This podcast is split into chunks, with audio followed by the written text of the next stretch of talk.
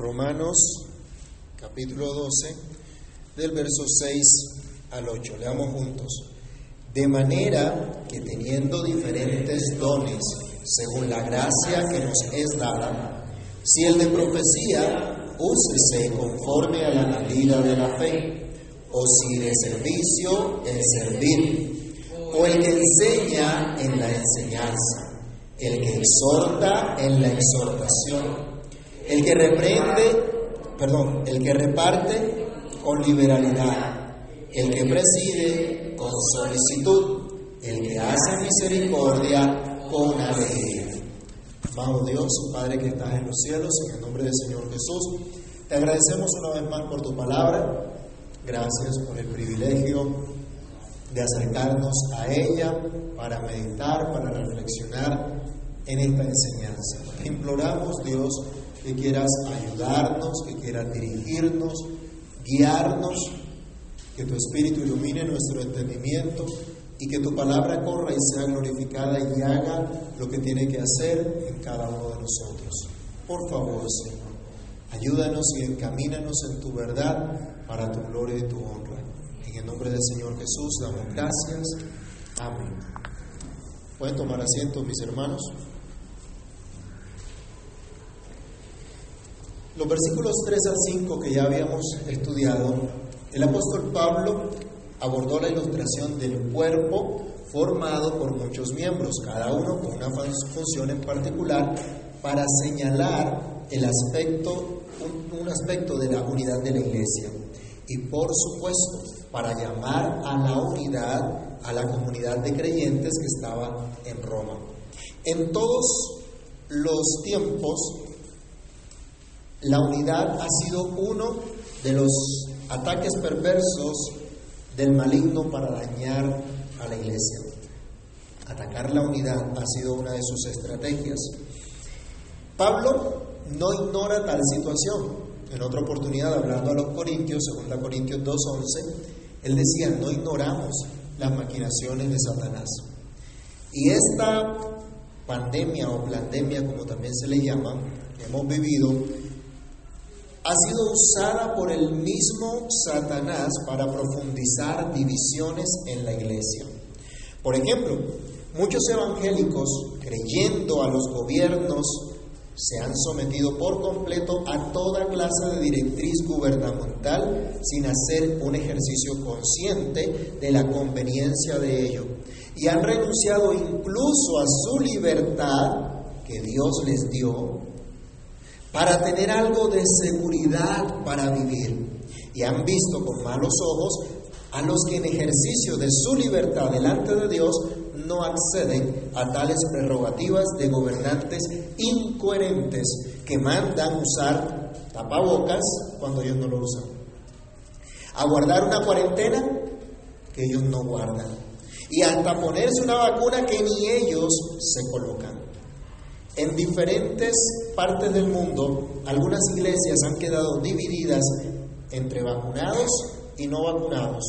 Su comunión se ha visto estropeada por los pases sanitarios, en Colombia llamados carnet de vacunación, que si bien en nuestro país no es obligatorio para la iglesia, algunos lo han implementado trayendo más división. Nos enfrentamos a un delicado proceso electoral en nuestro país que demanda una reflexión seria, cuidadosa, por parte de los que se identifican como creyentes. Pero hablar de estos temas en la iglesia suele ser causa de división. Entonces, ¿qué hacemos? ¿No tocamos estos temas? ¿Decimos que los cristianos no se deben meter en política? O como dicen los no creyentes, no hablemos ni de religión ni de política para no pelear. ¿Y entonces de qué vamos a hablar en la iglesia? Si tampoco podemos hablar de religión.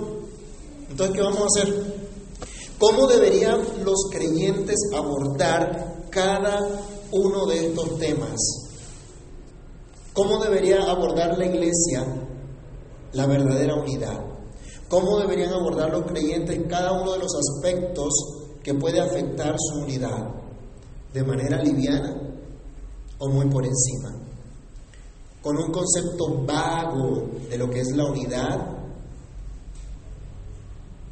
y de lo que genera realmente la unidad de la iglesia. Al considerar los dones de Dios a su pueblo y cómo estos apuntan más bien a la unidad de la iglesia, debemos entender el llamado que se nos hace para que comprendamos para que ejerzamos nuestra función como miembros del cuerpo de Cristo. Y vamos a estar hablando varios domingos acerca de esto. Somos miembros del cuerpo de Cristo. Debemos insistir en el hecho que la verdadera fe en Cristo no es producto de un acuerdo programático en el que tengamos algunas coincidencias. No es producto de una iniciativa humana para mejorar la condición del hombre, sino que es un don de Dios, otorgado de manera libre, otorgado de manera soberana a su pueblo, producto de la sola gracia de Dios. Es en virtud de esta gracia que somos puestos en el cuerpo de Cristo de manera santa, de manera sabia, como Dios quiso, como todo lo que Dios hace. Así que revisemos nuestro texto y vamos a volver a leer desde el versículo 3 de Romanos 12. Digo pues, por la gracia que me es dada, a cada cual que está entre vosotros, que no tenga más alto concepto de sí que el que debe tener sino que piense de sí con cordura, conforme a la medida de fe que Dios repartió a cada uno. Porque de la manera que en un cuerpo tenemos muchos miembros, pero no todos los miembros tienen la misma función, así nosotros siendo muchos somos un cuerpo en Cristo, y todos miembros los unos de los otros. De manera que teniendo diferentes dones, según la gracia que nos es dada, si el de profecía, úsese conforme a la medida de la fe. Lo primero que debemos mirar acá es, somos miembros del cuerpo de Cristo según la gracia que nos fue dada.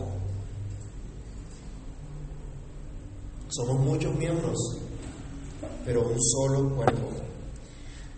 Antes de identificar y de reflexionar en cada uno de los dones que el apóstol Pablo eh, relaciona a partir del versículo 6, debemos identificar la unidad del pensamiento que viene con los versículos anteriores, que nos da razón, la razón principal por la cual debemos ejercer responsablemente cada uno de los dones. Él dice, de manera que, o teniendo en cuenta lo antes dicho, si tenemos distintos dones, somos muchos miembros, según la gracia que nos es dada y viene la exhortación.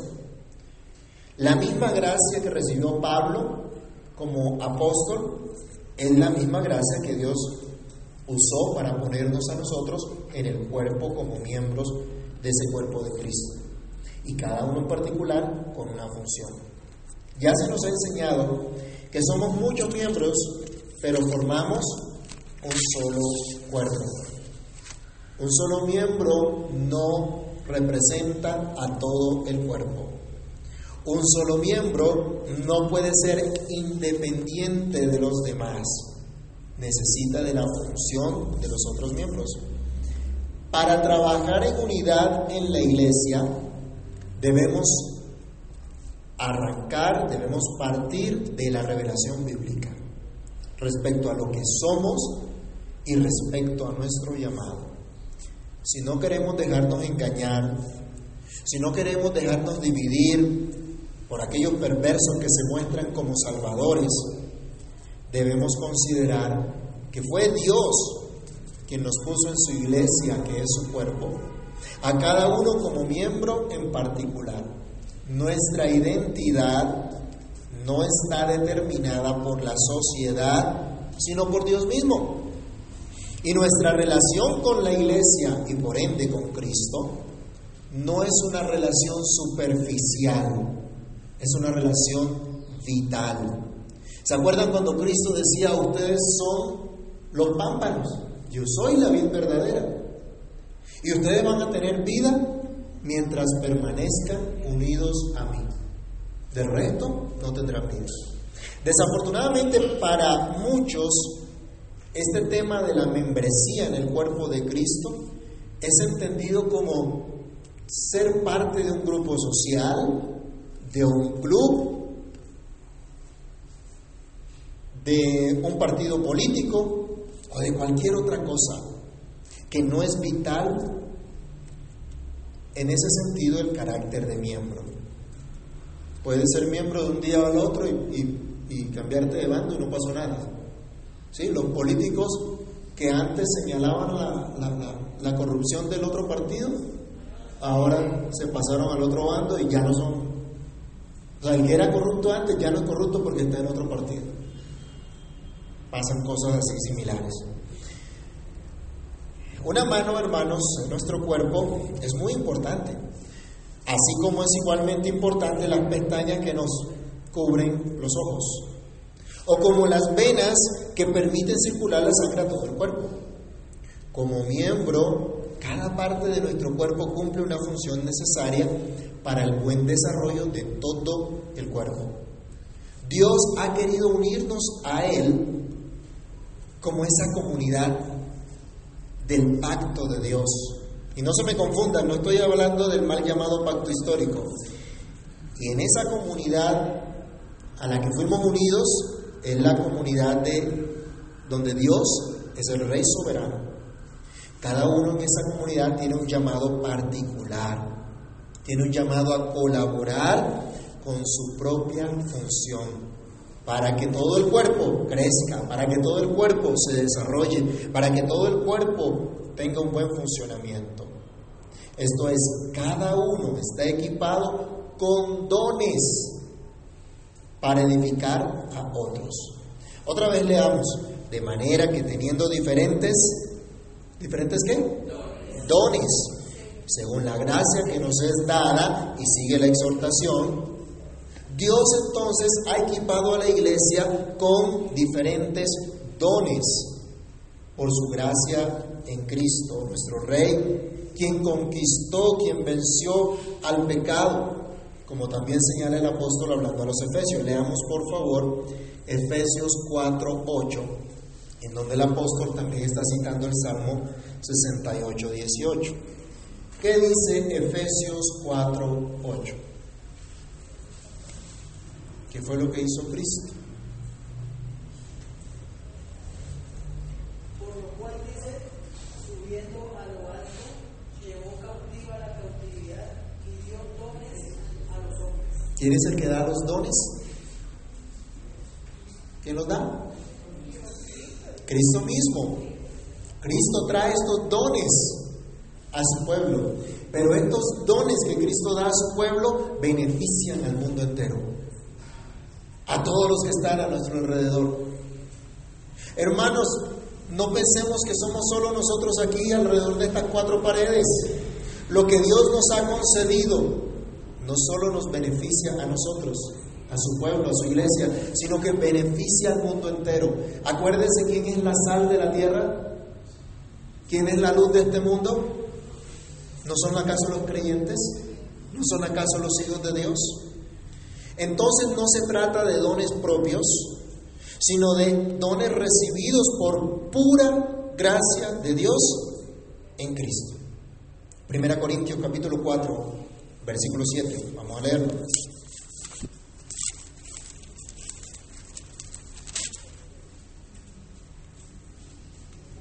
Porque ¿quién te distingue? ¿O qué tienes que no hayas recibido? Y si lo recibiste, ¿por qué te glorías como si no lo hubieras recibido? Todo lo que tenemos, todas las capacidades, todos los talentos que hemos recibido, no son nuestros de manera innata. Nos los ha dado Dios.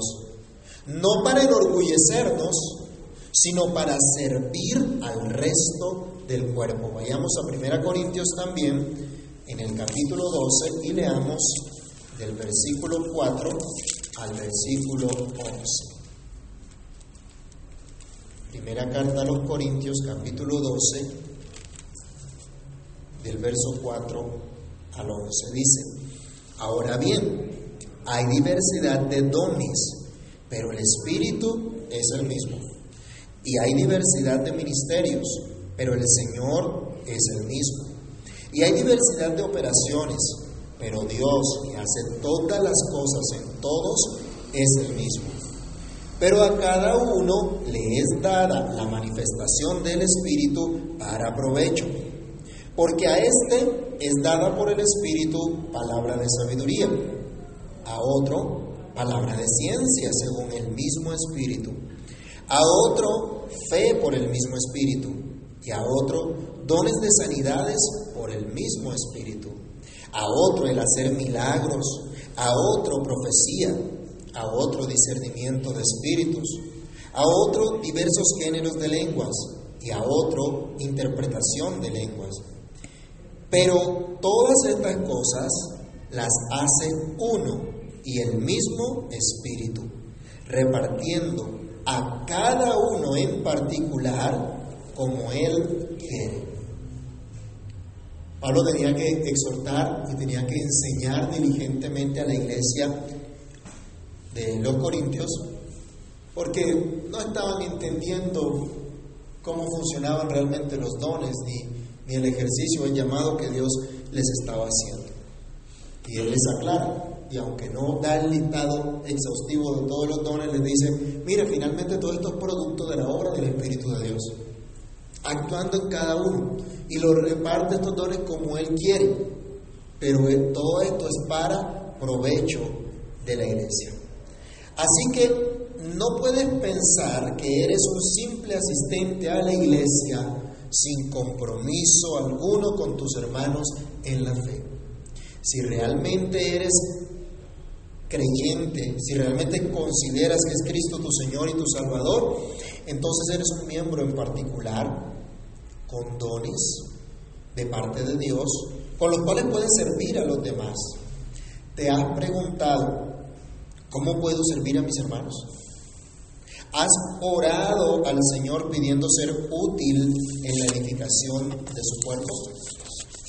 ¿O tal vez te has sentido algo orgulloso por ciertos talentos que tienes, a diferencia de otras personas, en lugar de ponerlo al servicio de la iglesia que Cristo compró con su sangre? Todo verdadero creyente unido por la fe a Cristo y por lo tanto a su cuerpo que es la iglesia, tiene dones de parte de Dios con los cuales puede servir a los demás miembros del cuerpo. Esta es la enseñanza de Cristo, quien vino a servir a los demás, quien nos enseñó que este es el camino que debemos seguir. Como les he comentado varias veces, vivimos en un mundo donde muchos reclaman sus derechos que no existen y quieren vivir de forma parasitaria, digo yo, y matar a los indefensos desde el vientre. Vivimos en una sociedad que a lo malo llama bueno, a lo bueno llama malo. Una sociedad egoísta que solo le interesa su propio placer, su propia satisfacción y los demás no cuentan. Así den un discurso que se interesan por los pobres o que buscan derribar las brechas sociales. Todo eso no es más que mentira. La iglesia no puede ser arrastrada por esta hipocresía, por la hipocresía de los que dicen querer un bienestar común, pero legislan para su propio beneficio. Se crean su propia justicia para ser exonerados de cualquier clase de castigo por sus delitos. La iglesia no puede pretender que el discurso social de los pervertidos, borrachos y asesinos es el discurso con el cual se identifica el pueblo de Dios. Y por lo tanto pueden hacerse, lo que les decía, acuerdos programáticos o alianzas. No, mis hermanos. No hay ningún tipo de alianza entre la luz y las tinieblas, entre Cristo y Satanás. La iglesia es llamada a ser sal de la tierra, luz del mundo, nada menos que eso. Luego entonces, no es un discurso barato el que nos une como iglesia, es la fe en Cristo. Es la gracia de Dios que nos ha puesto como miembros los unos de los otros, que tienen una función que cumplir dentro del cuerpo para contribuir al desarrollo, para contribuir a la actividad de cada uno de los demás miembros de ese cuerpo. Así que siendo muchos, tenemos diferentes dones para usar conforme a la medida de la fe. No todos tenemos el mismo don, no todos tenemos los mismos dones. Se nos está diciendo, tenemos diferentes dones, somos diferentes. No somos una calcomanía repetida, somos diferentes. Aunque el mundo hoy nos diga, no, no, no, no, no, no, no queremos nada de diferencias. Eso es discurso de odio. Somos diferentes. Punto. Hablamos diferente. Tenemos diferentes capacidades. Pero tenemos el mismo llamado. Glorificar a Dios, gozar de Él para siempre. Como se dijo antes, no pensemos desmedidamente de cada uno de nosotros, sino debemos pensar con cordura acerca de lo que somos. No pensar más, pero tampoco menos de lo que somos realmente en Cristo. Ahora se nos llama a usar los dones con la misma cordura, con la misma sensatez, de acuerdo a la convicción que Dios nos da por medio de la verdad revelada, bajo la convicción de ser miembros del cuerpo de Cristo, la convicción que tenemos de ser llamados a edificar a este cuerpo, la convicción de estar unidos a Cristo y que nuestro único propósito es la gloria de Dios en Cristo. Se nos llama entonces a usar los dones sin temores. ¿Alguna vez ha pensado, bueno, ¿y qué don me dio Dios a mí? ¿Será que sí? y empezamos como a pensar y como a tener miedo y qué tal que no, qué tal que sea cuento mío. Se nos llama a usar los dones sin temores, pero obviamente con responsabilidad y con diligencia, de tal modo que en todo Cristo sea glorificado. Esta debe ser nuestra medida. 1 Corintios 10, 31.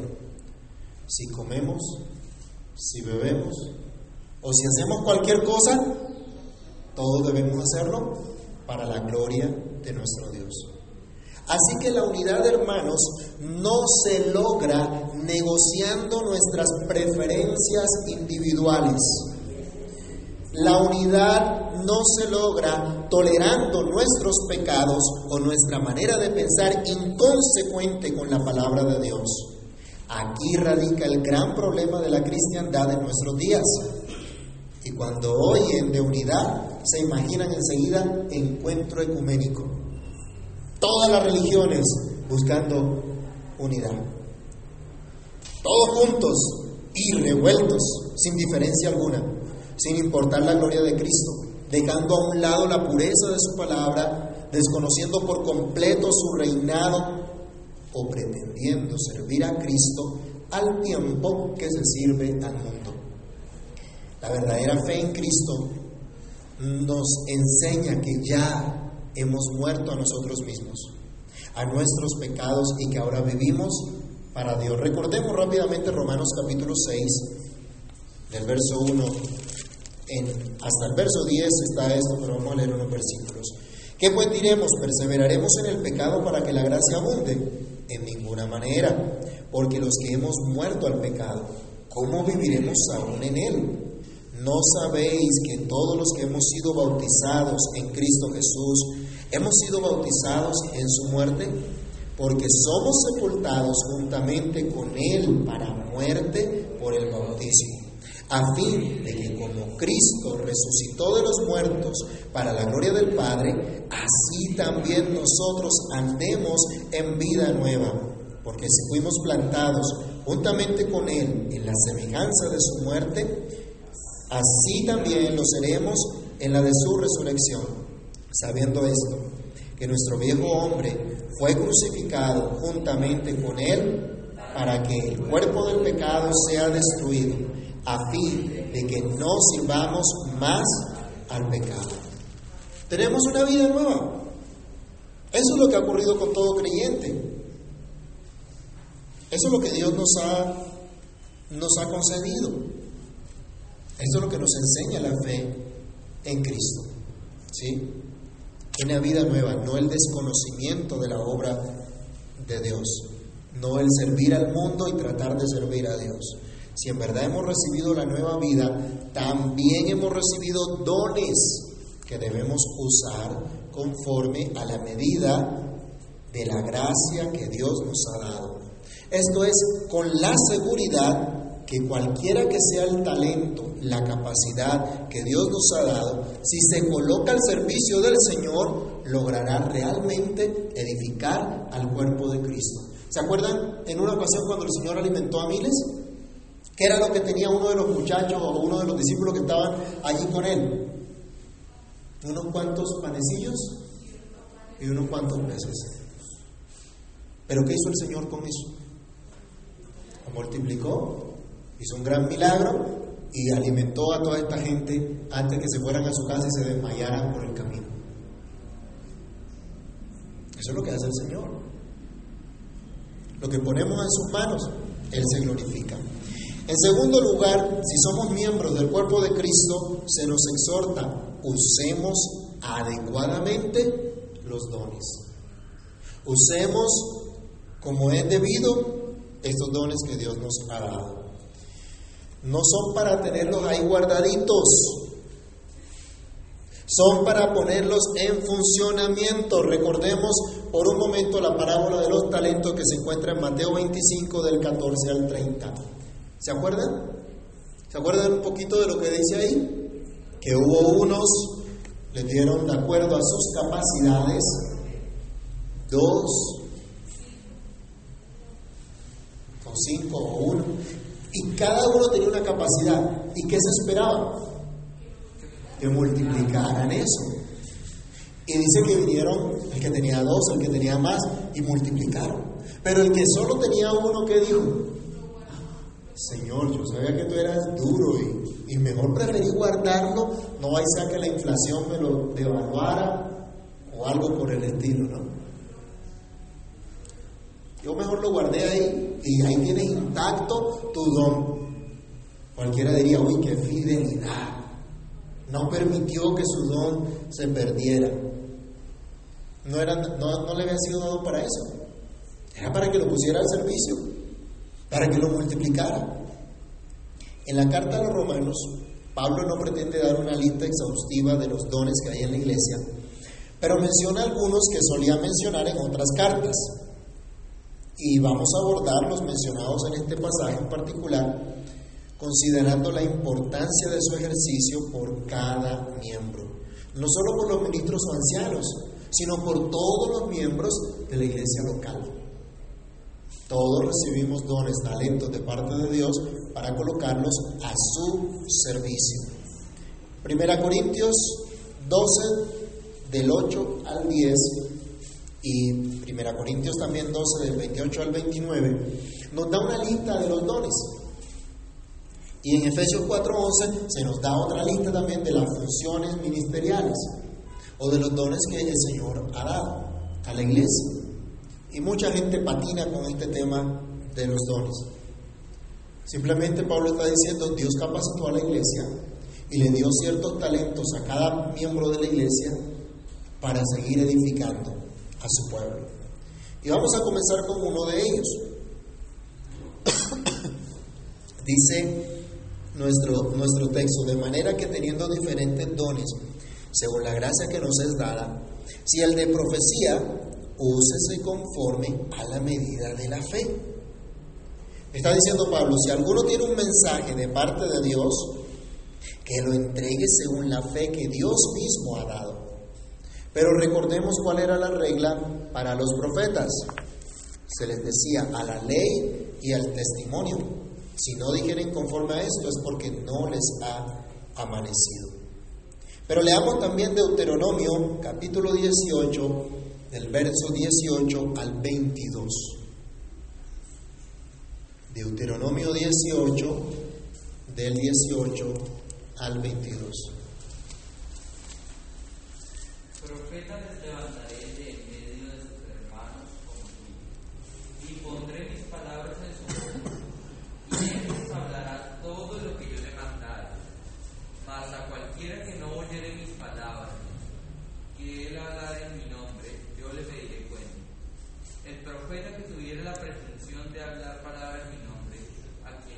le haya mandado hablar, o que hablar en nombre de dioses ajenos, el tal profeta morirá.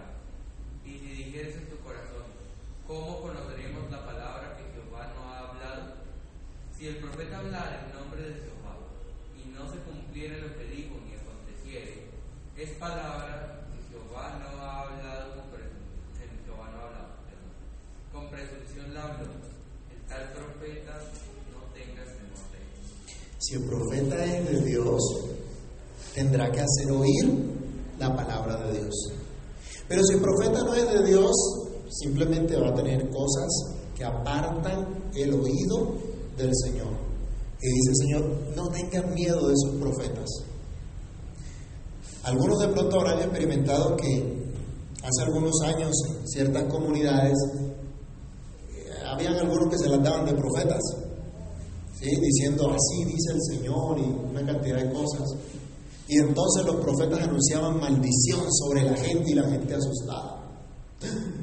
Porque el profeta me maldijo que me voy a secar, que soy como un pámpano seco, que soy no sé qué. Babosadas. Mentiras. Dice el Señor, no, no le teman a eso. No le crean a eso. Son falsos profetas. Pero si se les habla de parte de Dios, si se les habla la palabra de Dios, ¿qué pasa si la gente no escucha? Si la gente no atiende. Dice Dios, yo les pediré cuenta. No es el profeta el que tiene que decir, aquí se respeta mi autoridad. Y lo pongo en disciplina y los hechos de la iglesia porque tiene que respetar mi autoridad. Dios les pedirá cuenta. Tendrán que responderle a Dios. Recordemos que los profetas recibían un mensaje directo de parte de Dios a su pueblo. Hebreos 1.1. Dios, habiendo hablado a los padres, ¿a través de quién? De los profetas, por los profetas, de muchas maneras. Dios da un mensaje a su pueblo. Un mensaje que solía anunciar lo que Dios se proponía hacer, así como también un llamado a volverse a Dios. Veamos unos ejemplos. Isaías 42, versículo 9 y Jeremías 35, 15. Isaías 42, versículo 9. ¿Qué dice?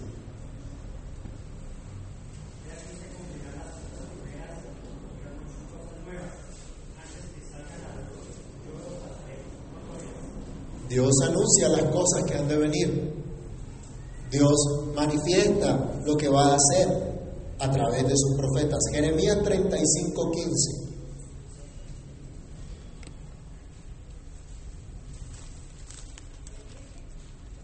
Y envía a vosotros todos mis siervos los profetas, desde temprano y sin cesar, para decir, volveos ahora cada uno de vuestro mal camino, y enmendad vuestras obras, y no vayáis tras dioses ajenos para servirles, y viviréis en la tierra que di a vosotros y a vuestros padres, mas no inclin- inclinasteis vuestro oído ni me oísteis.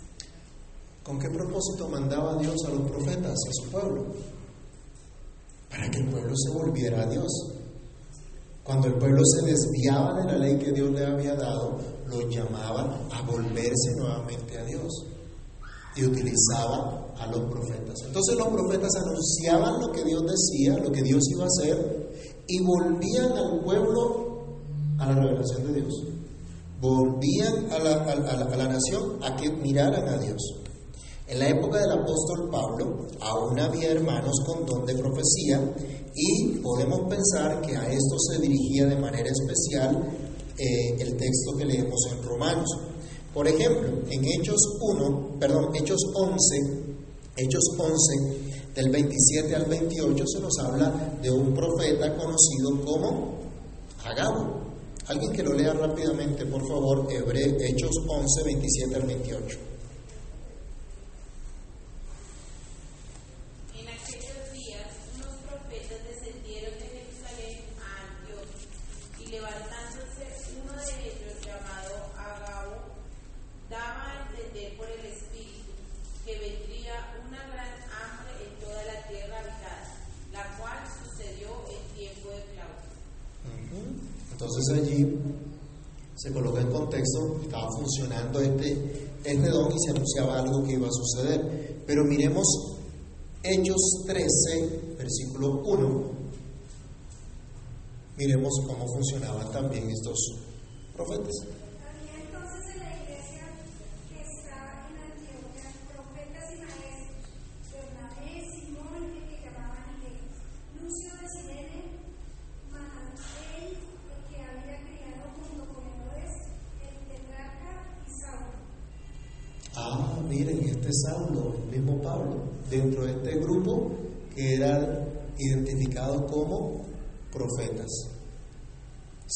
Pablo tuvo revelación especial de Dios de las cosas que deberían de venir, la mayor parte de sus escritos son doctrina, enseñanza para la iglesia, de cómo vivir la fe en Cristo.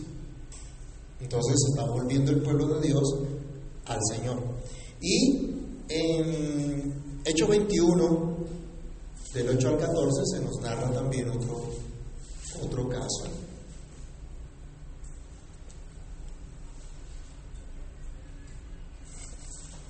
Hechos 21,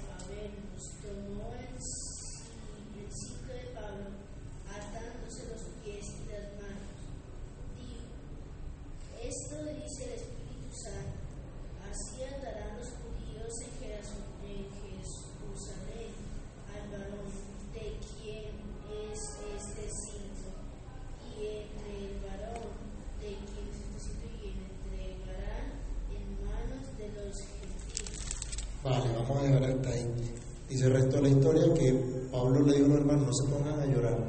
Estoy dispuesto a esto y a mucho más con tal de que acabe eh, el ministerio que Dios me, me entregó. Entonces estaban funcionando estos dones, pero la profecía no se limitaba en solamente a anunciar eventos futuros, sino que además buscaba la edificación de la iglesia. Por eso cuando Pablo en 1 Corintios 14, del 1 al 3, enseña respecto a esto, les dice que el que habla o el que profetiza, ¿sí? lo hace para edificación, para exhortación, para consolación a través de las escrituras. Esto comenzó entonces a extenderse a través del ministerio de los ancianos que estarían especialmente llevando a cabo esta labor. Vamos también, por favor, 1 Corintios capítulo 13, versículo 8. 1 Corintios 13, 8. ¿Qué dice? El amor nunca deja de ser, pero los- las profecías se acaban y cesarán las lenguas y la ciencia acabará, porque en parte conocemos y en parte profetizamos. Es- ese don de profecía que estaba moviéndose en la época del apóstol Pablo, dice un día va a parar. Vendrá lo completo. En Apocalipsis 22, del 18 al 19, cuando Juan tiene la revelación de Cristo, se nos dice, hay de aquel que le añada a las palabras de esta profecía o el que le quite a las palabras de esta profecía. Se cierra lo que nosotros conocemos como el canon, se cierra esta revelación de parte de Dios. ¿Y cómo entonces empiezan a funcionar los profetas? De hecho, en la misma época del apóstol Pablo, lo que ellos escribían, Bernabé, por ejemplo, y Judas, Silas, se nos habla que eran personas que exhortaban y que animaban a la iglesia. Y personas que hablaban de parte de Dios, exhortando, edificando y consolando a la iglesia. Ningún profeta entonces podía desvirtuar la obra de Cristo. Ningún profeta podía desviar la mirada del pueblo de Dios hacia otro que no fuera Cristo. Eso no sería consecuente con la fe y la gracia recibida.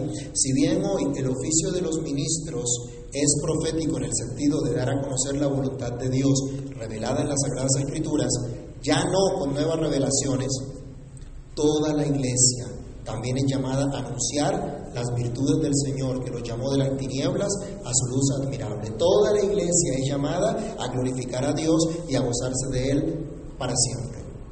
Hoy sabemos que no hay nuevas revelaciones, pero seguimos y debemos seguir hablando la palabra de Dios para edificación, para exhortación, para consolación. Si tu llamado es como un oficial de la iglesia a enseñar la palabra de Dios, debe ser con este propósito, exhortar y consolar. Usa este don para animar a la iglesia a cumplir su llamado, para mostrar la calidad y magnitud del llamado y responsabilidad del privilegio que Dios nos ha concedido. Usa este don para anunciar todo el consejo de Dios en las Escrituras, para consolar el pueblo de Dios, para que confíe solo en Dios, en sus promesas. Varones de la iglesia, ustedes están llamados especialmente a pastorear sus casas, así que hablen a sus familias de parte de Dios. Muestren el camino a seguir, edifiquen, exhorten y consuelen a su familia con la palabra de Dios. No usen otra cosa distinta. Amado hermano o hermana que quieres ver a otros venir a Cristo, no los invites a una mera reunión especial. No les prometas diversión. No les prometas solución mágica a sus problemas. Anúnciales el Evangelio de arrepentimiento y fe en Cristo para ser salvos. La iglesia y por lo tanto toda la sociedad necesita la palabra de Dios que edifica, que exhorta, que consuela, que llama al arrepentimiento y a la fe en Jesucristo, aun cuando el gobierno lo prohíba, como ya sucede en Canadá. Eso debe ser el empeño de todo pastor, eso debe ser el empeño de todo púlpito en un día como hoy, incluso en medio de los procesos electorales como los que se aproximan en el país. Ni la iglesia ni la sociedad necesitan los mensajes de superación personal, los mensajes de liberación de los pobres por los oprimidos y las clases opresoras, ni las psicoterapias que no llevan a nada, ni a la enseñanza de una vida religiosa de cuatro paredes que no trascienden a la sociedad. El llamado que tenemos como, como hijos de Dios a la luz de que recibimos a los pies de Cristo debemos anunciarlo a los demás. Lo que aprendemos allí en ese secreto del Señor dice, anúncienlo en público, Mateo 10, 27. Así que como dice un, un viejo himno, no te dé temor hablar por Cristo, como hacían los profetas, ya sea que tengas un llamado a la predicación del Evangelio como oficial en la iglesia, o el llamado que todos tenemos como creyente en particular como padre, madre, hijo, en mostrar a Cristo en lo que eres, en lo que haces, en lo que vives. Dios mediante seguiremos meditando la próxima semana en los siguientes versículos respecto a los dones que Dios nos ha dado como miembros del cuerpo de Cristo. Ya no hay profetas con nuevas revelaciones ni predicciones sobre el futuro, pero si hay un pueblo que conoce a su Dios, que conoce la palabra de Dios, las sagradas escrituras, llamado a proclamar quién es Dios y lo que debemos creer respecto a Él y lo que debemos obedecer. No hablemos otra cosa.